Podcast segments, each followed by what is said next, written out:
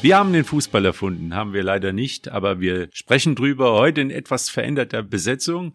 Ähm, wir, das sind Günther Hieger als Einwechselspieler. Für Lothar Leuchen, der gesundheitlich fehlt, aber nächste Woche sicherlich wieder am Ball ist. Uni Balzit. Und Andreas Boller. Ün ja, Günther, jetzt muss ich aufpassen. Uni und Güni. aber Günther, wie sieht's aus? BSV 1-1 in der Nachspielzeit. Ich glaube, das hat jeder mitgekriegt. War's das? Das ist vielleicht doch ein bisschen schwierig zu sagen, aber nach allen Regeln der Fußballarithmetik wird's jetzt sehr schwer, noch ganz oben anzugreifen. Ich denke mir, die Enttäuschung war riesengroß. Also klar ist jetzt, glaube ich, zum dritten Mal, dass der WSV in der Nachspielzeit nochmal zwei Punkte liegen hat lassen, sechs Punkte mehr auf dem Konto, dann wäre man ganz, ganz, ganz vorne dabei, vor allem auch gegen die direkte Konkurrenz. Wie waren die Reaktionen? Ich meine, wir haben jetzt im, alle im Moment ist die Stimmung natürlich unheimlich gedrückt überall und jeder hat wirklich existenzielle Ängste und dann kommt so ein Fußballspiel und auf einmal ist man beim Gefühl trotzdem eine Riesenenttäuschung. Ist das, wie, wie, wie hält man das auseinander? Ja, ich glaube, wenn man im äh, Sport involviert ist und dann so ein Spiel läuft, dann äh, kann man die anderen Dinge schon ausblenden. Das ist wahrscheinlich auch gut. Äh, sehr gut war es auch, dass man vor dem Spiel eben eine längere Gedenkminute auch in äh, Erinnerung eben an den Krieg in die Ukraine vorgeschaltet hat. Es war wirklich mucksmäuschenstill im Stadion. Äh, Hat man ja auch nicht immer bei der Gedenkminute. Da gibt's ja immer ein paar Strategen, die dazwischen quatschen, lachen und äh, irgendwie die Sache stören. Absolut. Und äh, es war ja auch mal wieder angemessen voll im Stadion. Also so ein Besuch hat es eben seit dem Spiel gegen Rot-Weiß Essen, was am Anfang der Saison stand, nicht mehr gegeben. Und äh, insofern war das schon ein beeindruckendes Zeichen. Aber eben nach dieser Gedenkminute und als der Anpfiff des Schiedsrichters ertönte, da war das auch vorbei und da hat man sich auf den Fußball konzentriert. Ich denke mal, das ist dann schon auseinanderzuhalten in diesem Augenblick. Ja, aber dann, wenn ein Spiel jetzt oder Punkte verloren gehen, bei aller Tragik der Fußball so mitspringt, kann nicht das Wichtigste sein im Leben oder, oder, aber wie lange beschäftigt man sich mit, mit so einem Trauer um, um, um Punkte? Ja, das tut schon weh, wenn man äh, handelnde Person ist. Fan ich versetze mich da, ja, Fan natürlich, versetze mich, äh, versuche mich immer so ein bisschen in den Trainer und auch in die Spieler natürlich rein zu versetzen.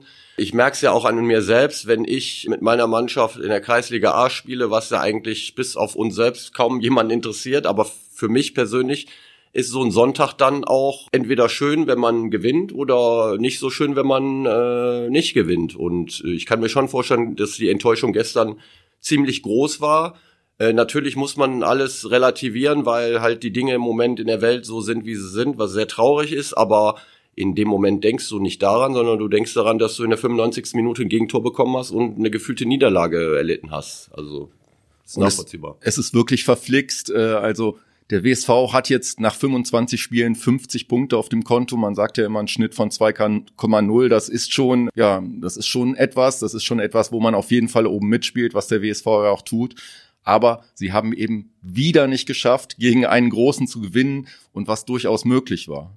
Also äh, sie sind ja nicht schlechter gewesen. Im Gegenteil, nach der zweiten Halbzeit hat auch der Münsteraner Trainer zugegeben, ist dieses, dieser Ausgleich für Münster sicherlich auch glücklich gewesen. Er sagt ja irgendwie, da ist eine Kartoffel reingegangen, aber da muss auch mal so was rein, reinfallen ins Tor. Aber irgendwie so ganz zufällig ist es dann auch nicht, wenn der WSV die Vorsprung nicht über die Runden bringen kann. Also irgendwo ist, steckt da ja auch ein System drin, dass man halt eben am Ende dann doch wieder eine Nervensache oder wie, wie sieht's aus? Oder ist es eine konditionelle Sache? Kann ich mir nicht vorstellen. Woran liegt's? Also am Ende spielen sicherlich beim Verteidigen dann die Nerven auch ein bisschen eine Rolle. Da werden Bälle nicht mehr ganz sauber geklärt.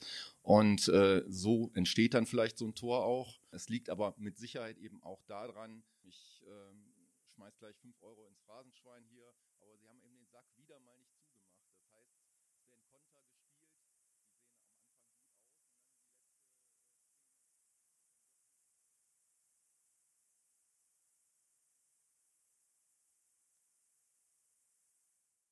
letzte Also ich denke auch, man äh, natürlich äh, kann man jetzt gucken, wo ist der Fehler bei dem Gegentor, aber man muss schon auch sehen, ob vorher die Möglichkeit da war, das 2-0 zu machen, eventuell das 3-0 zu machen oder wenigstens das 2-0. Und da bin ich der Meinung, sollte man ansetzen. Also ein Gegentor auch in der letzten Minute kann immer irgendwie passieren. Natürlich sollte das nicht passieren, aber passiert nun mal. Der WSV hat auch in dieser Saison zum Ende hin Tore selbst geschossen. Man muss äh, vielleicht ein Augenmerk darauf legen, warum haben wir nicht vorher das zweite Tor gemacht? Und dann wäre wahrscheinlich der Deckel drauf gewesen. Und ansonsten hat sich ja Erstaunliches getan in der Regionalliga West. Äh, ich glaube, bis auf Aachen haben alle Mannschaften unten gepunktet, was ja auch äh, eigentlich schon völlig ausgeschlossen war. Uerdingen gewinnt und Homberg holt einen Punkt gegen Fortuna Köln. Fortuna Köln hat sich so ein bisschen verschluckt am Sieg gegen den WSV. Seitdem läuft es da gar nicht mehr so rund. Ja, und Essen ist ein bisschen aus dem Rhythmus gekommen, halt eben durch, durch die äh, Vorkommnisse Böllerwurf und jetzt Spielausfall.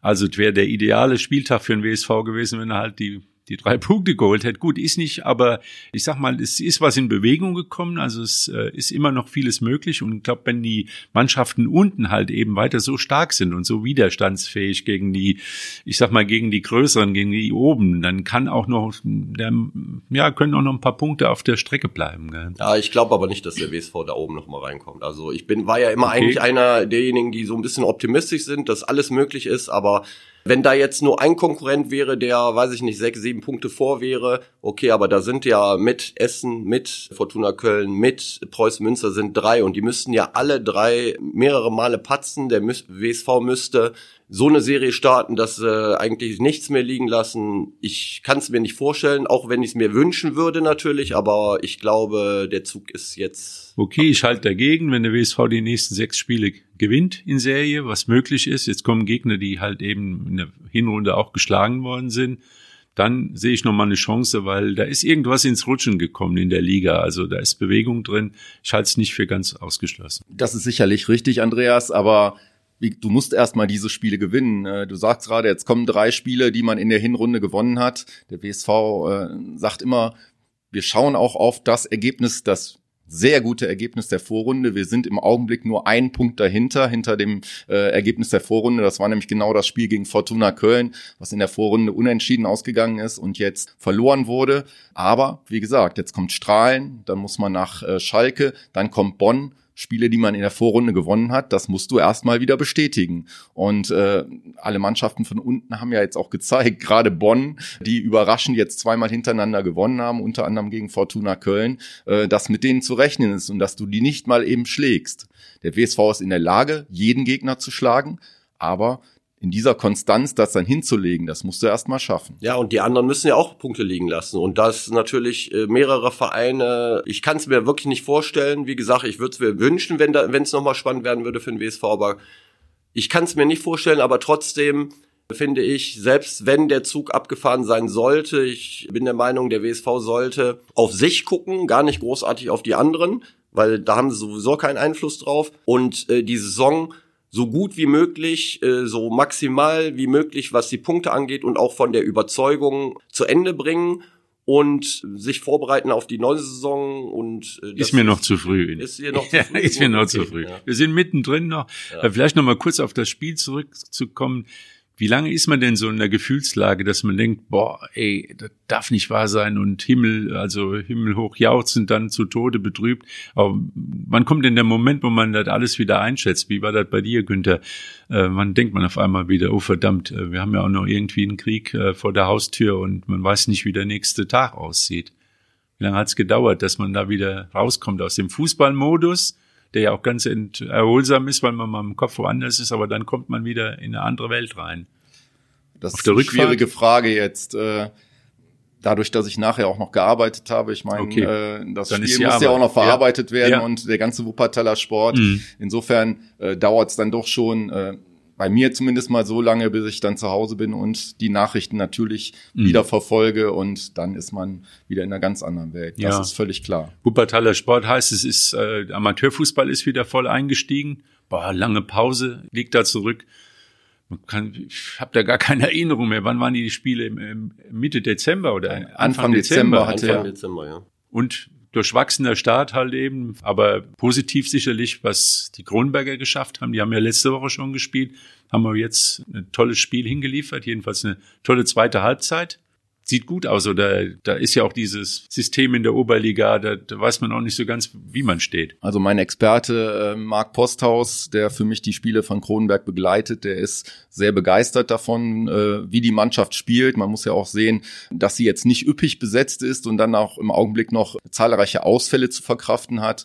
Dann mal eben gegen Monheim, äh, äh, Meerbusch, gegen Meerbusch, Meerbusch Entschuldigung, gegen ja. Meerbusch 4 zu 1 zu gewinnen. Das ist sicherlich ein echtes Zeichen und auch äh, letzte Woche in Kleve da äh, sich so gut zu schlagen gegen einen Top-Club der Oberliga, das ist, äh, das ist aller Ehren wert. Ja, da Eng war ich so ein bisschen skeptisch. Da hieß es dann, äh, ist schon gut, wenn Kronenberg nach einem Rückstand nicht äh, sieben, acht Stück kassiert in Kleve, dass man sich da stabil gehalten hat in der zweiten Halbzeit.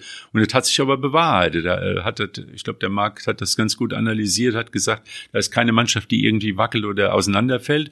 Und das haben sie auch gezeigt, Rückstand zu Hause, ja, ja, zur Pause. Zur, zur Halbzeit zurückgelegen und haben das dann in der zweiten Halbzeit 4-1 dann ja, umgedreht. 4 gedreht, ja. Aber wie, wie äh, eng sieht's da aus da unten? Also sind jetzt gerade mal raus, dass sie überm Strich stehen. Also es ist schon sehr eng und es kommen ja jetzt auch noch Spiele gegen Top-Clubs eben, wo man nicht unbedingt erwarten kann, dass Kronenberg da was holt. SSVG Felbert, FC Bocholt, das sind die überragenden Clubs der Liga. Da muss man jetzt nicht damit rechnen, dass der äh, Kronenberger SC etwas holt. Und danach muss man dann mal schauen. Aber die Leistung ist einfach positiv und es gibt ja dann auch noch eine, äh, eine Abstiegsrunde. Das heißt also, danach spielst du ja gegen Gegner auf, auf deiner Augenhöhe. Insofern würde ich jetzt mal sagen, es sieht in der Tat sehr positiv aus. Ähnliche Situation ist die A-Jugend vom WSV. Er hat gepunktet, aber wird immer noch, ist immer noch verdammt eng da. Ja. Also. Das ist aber auch eben das Schöne, muss man sagen, im Fußball, ähm, dass auch der Abstiegskampf eben sehr spannend ist. Was ist mit den Mannschaften, die irgendwo schwimmen, so zwischen den Plätzen fünf und acht? Ja, dann ist du spielst aus Eigenmotivation, aber im Prinzip äh, spielst du vielleicht um die goldene Ananas, ja. äh, auch wenn wir jetzt noch relativ früh in der Saison sind oder noch nicht im Endsport, aber trotzdem und äh, das ist natürlich eine, eine tolle Spannung, die da erzeugt wird. Ja, gegen Gladbach hat die U19 unentschieden gespielt. Das ist natürlich auch aller Ehren wert, muss man sagen. Wobei also die Gladbacher auch ziemlich unten drin stehen. Ja, aber äh, trotzdem finde ich, ich meine, Borussia Mönchengladbach wird natürlich ja. auch äh, andere Möglichkeiten haben als der WSV, was die U19 ange so angeht. Sieht's aus. Äh, dann hat, glaube ich, die U17 vom WSV gegen Borussia Dortmund auch unentschieden gespielt. Das da muss man auch mal sagen. Ja. Also gerade die U17 17, die eigentlich bisher äh, eine schlechte war, Saison ja. gespielt hat, dass sie dann da einen Punkt holt gegen äh, Borussia Dortmund, muss man auch den Hut vorziehen. Das ist anerkennenswert definitiv. Und dann äh, hatte, glaube ich, der FSV Vorwinkel ein Heimspiel gegen, gegen Holzheim, Holzheimer äh, SG, genau, leider verloren. Also die schlechte Heimbilanz der Hinrunde setzt sich leider fort bei Vorwinkel und die Vorwinker müssen aufpassen. Also da wird's sehr eng. Absolut, Uni. Äh, also nochmal zurück zum WSV ganz ja. kurz zur Jugend. Also absolutes Ausrufezeichen. Ja, ja äh, hätten wir das vor ein paar Jahren gesagt, wir spielen gegen Borussia Dortmund, wir spielen gegen Borussia Mönchengladbach, ähm, dann gegen Bayer Leverkusen ist es ja auch immer eng. Leverkusen, weißt du selber, riesen äh, Jugendabteilung. NLZ, ähm, ja. Also das ist schon ein absolutes Ausrufezeichen, äh, wenn man es mit der A-Jugend schaffen würde, die Klasse zu halten. Und das sieht ja im Augenblick nicht schlecht aus. Äh, Wäre das wirklich ein sehr großer Erfolg, den man auch mal zu schätzen wissen muss. Auch in Wuppertal. Also ja, beim BSV selber tut man das, Gott ja, sei Dank. Ja, ja da äh, werden Zeichen gesetzt, dass man eben auf die Jugend setzt. Ich, ich wünsche mir dann auch, dass nach und nach immer mehr Spieler in die äh, erste Mannschaft auch mal integriert werden können, wobei wir ja eben auch wissen, dass der Sprung selbst aus der Jugendbundesliga in die Regionalliga ein großer ist. Ja, Seniorenfußball ist halt eine andere Nummer, ne? muss man auch sagen. Da muss man eben auch mal einen Augenblick die Luft behalten, so einen Spieler ein bisschen zu entwickeln. Äh, der WSV hat es ja jetzt versucht, zum Beispiel Tastemir, solche Spieler sind dann mal ausgeliehen worden. Da muss man natürlich mal sehen, wie die sich weiterentwickeln, ob die dann irgendwann den nächsten Schritt auch machen, um auch für die Regionalliga dann tauglich und für die gehobene Regionalliga, was ja jetzt der Anspruch des WSV ist, tauglich zu werden. Ja, die B-Jugend 1-1, die A-Jugend 1-1, da hätten wir drauf verzichten können. B-Jugend 0-0, ja, ja. Ah, Entschuldigung. aber unentschieden. Aber, aber unentschieden. Ja. Da hätten wir drauf, gerne darauf verzichtet, dass die Senioren auch noch unentschieden spielen. Ja, im, im Profibereich Wuppertal den Sprung zu schaffen, also das Wuppertaler ganz nach oben kommen, ist, ist nicht so einfach. Es sind nicht so viele, die im professionellen Fußball unterwegs sind. Jetzt ist im Moment einer wieder einer weniger. Ja, der Schalke-Trainer. Ne? Ja, ja, den hat's leider erwischt. Den hat's leider also, erwischt, ja. Also ja. sehr überraschend, muss ich sagen. Also für mich überraschend. Äh, auch wenn natürlich die Spiele auch nicht in der Vergangenheit nicht so überzeugend waren. Ich habe das eine oder andere Schalke-Spiel gesehen, aber äh, zu diesem Zeitpunkt Trainer zu entlassen, finde ich, ist schon sehr. Äh, ja, Gramozis war ja, ich sag mal, vom ersten Spieltag an äh, sozusagen einer der die, der vielleicht ganz oben gehandelt wurde als für die Trainerentlassung, weil er den Abstieg mitgemacht hat ja, aus weil der ersten er den Abstieg Liga. mitgemacht hat, aber ja. der hat natürlich auch zu einem Zeitpunkt übernommen, als ja, ja, klar. ein absoluter Trümmerhaufen war, darf man nicht vergessen. Aber du weißt, wie das ist. Jemand, ja. der als Trainer absteigt, der hat erstmal ein, ein schweres Fund im, im, im Rucksack. Aber ich finde, dass auch, also die Ansprüche sind sehr, sehr hoch in Schalke, aber die, die sportliche Qualität ist meiner Meinung nach nicht so hoch. Und da muss ich auch den Trainer mal äh, ein bisschen in Schutz nehmen. Also ihm wird ja vorgeworfen, die sportliche Weiterentwicklung ist nicht so, wie man sich das gewünscht hat, aber der musste ja so viele Baustellen natürlich auch mit der sportlichen Leitung da übernehmen. Und jetzt haben sie natürlich das Heimspiel gegen Hansa Rostock verloren, was natürlich ein schwerer Schlag ist. Ja, vor allem Aber mit der Vorgeschichte, die jetzt da auch in ja. Schalke mit dieser Gazprom-Geschichte war ja. und überhaupt da eine schlagkräftige Mannschaft auf die Beine zu stellen, finde ich, ist die Entscheidung für mich persönlich überhaupt nicht nachvollziehbar. Äh, das finde ich ehrlich gesagt auch, weil man muss aufpassen, dass man nicht denselben Fehler wie beim HSV macht. Wer hätte vor vier Jahren gedacht, dass der HSV so lange in der zweiten Liga bleibt? Sie haben sich aber nicht die Ruhe gegeben, vielleicht danach ein bisschen kontinuierlicher aufzubauen. Da sind auch Trainer rausgeworfen Ohne Ende worden. Trainer, es absolut, ist in der Mannschaft ja. immer wieder gewechselt worden. Und äh, wie du schon sagst, Öni, Schalke ist vielleicht von der Mannschaft her gar nicht stark genug im Augenblick, um, um direkt wieder aufzusteigen. Und mit Achen und Krachen jetzt diesen Aufstieg zu versuchen, wieder Wechsel zu geben. Ob das der richtige Weg ist, ist die ganz große Frage. Ja, muss man gucken, ob die, ich sag mal, die haben schon einen klangvollen Namen in der Mannschaft. Terodde macht drei Tore. Ja, ja aber haben klar. die anderen auch, Andreas. Aber wie ne? also gesagt, Werder Bremen, HSV. Burgstaller äh, bei St. Ja, Pauli. Aber äh, die Problematik ist halt eben auch hinten, geil.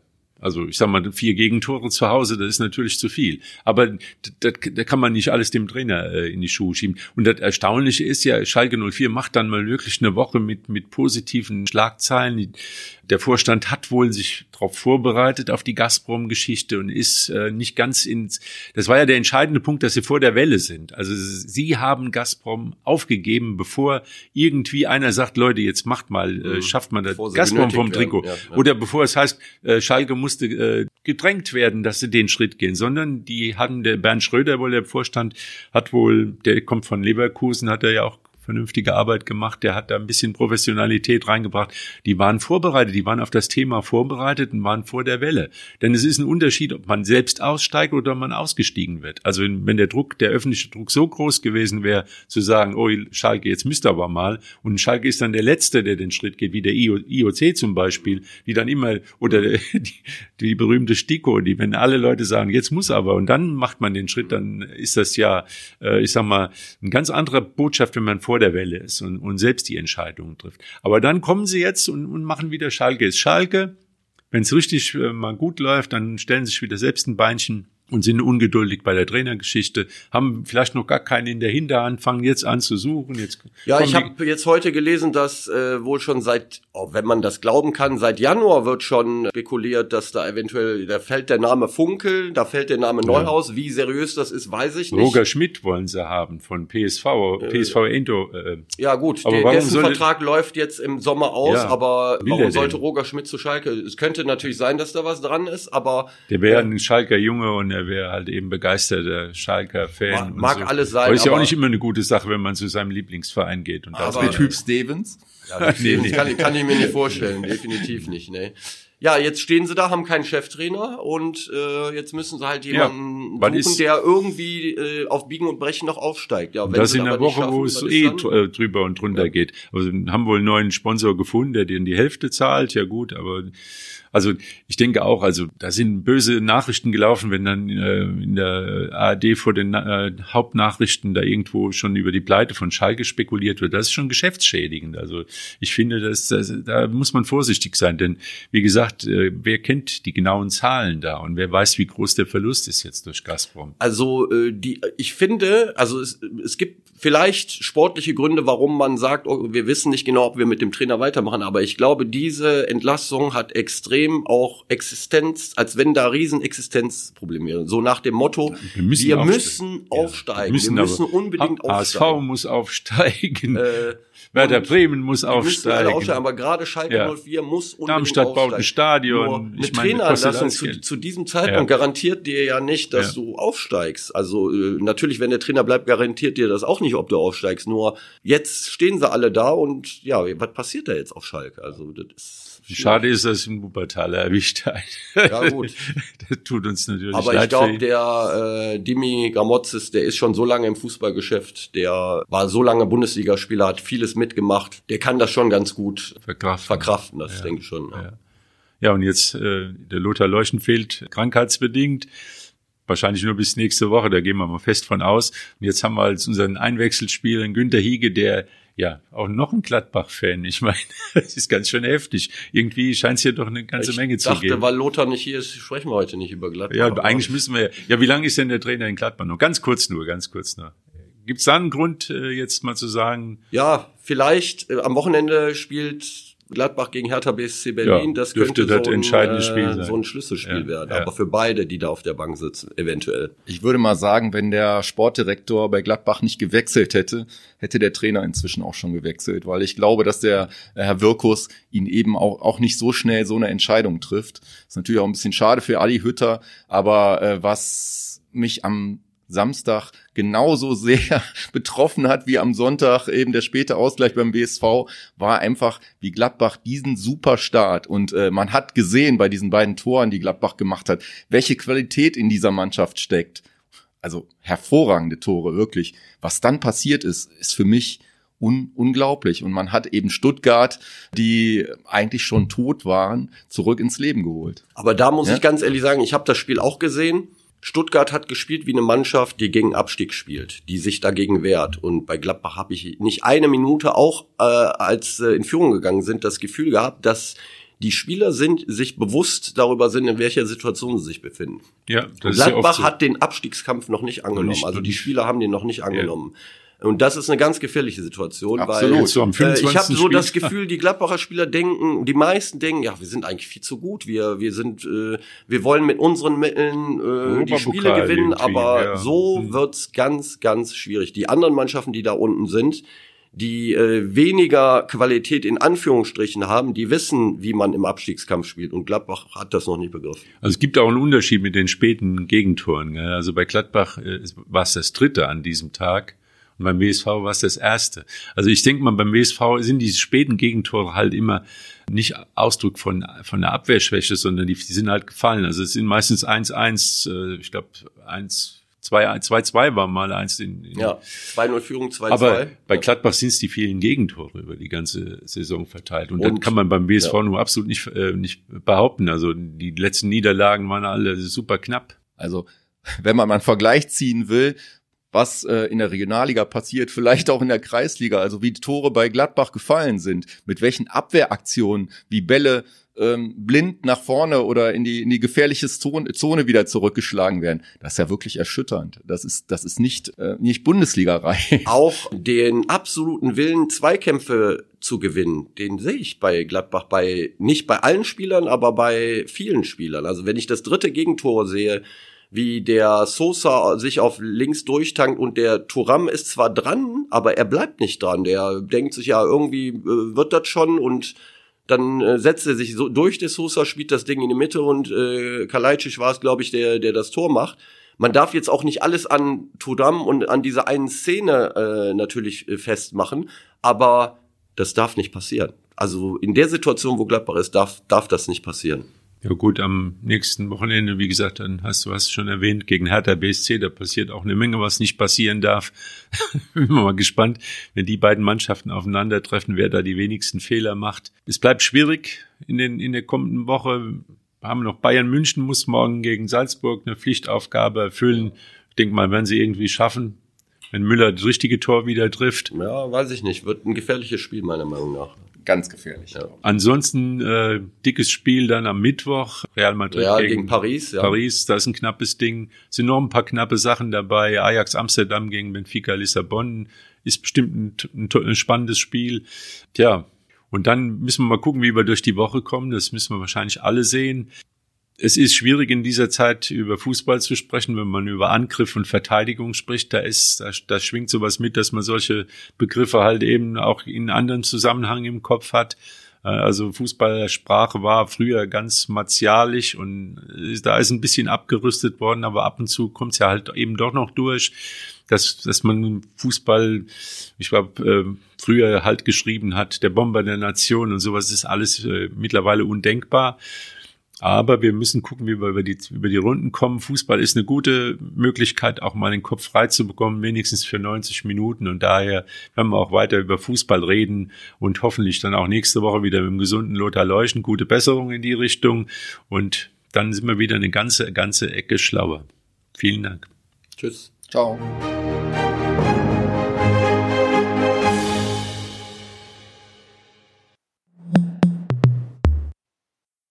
Ein Podcast der WZ.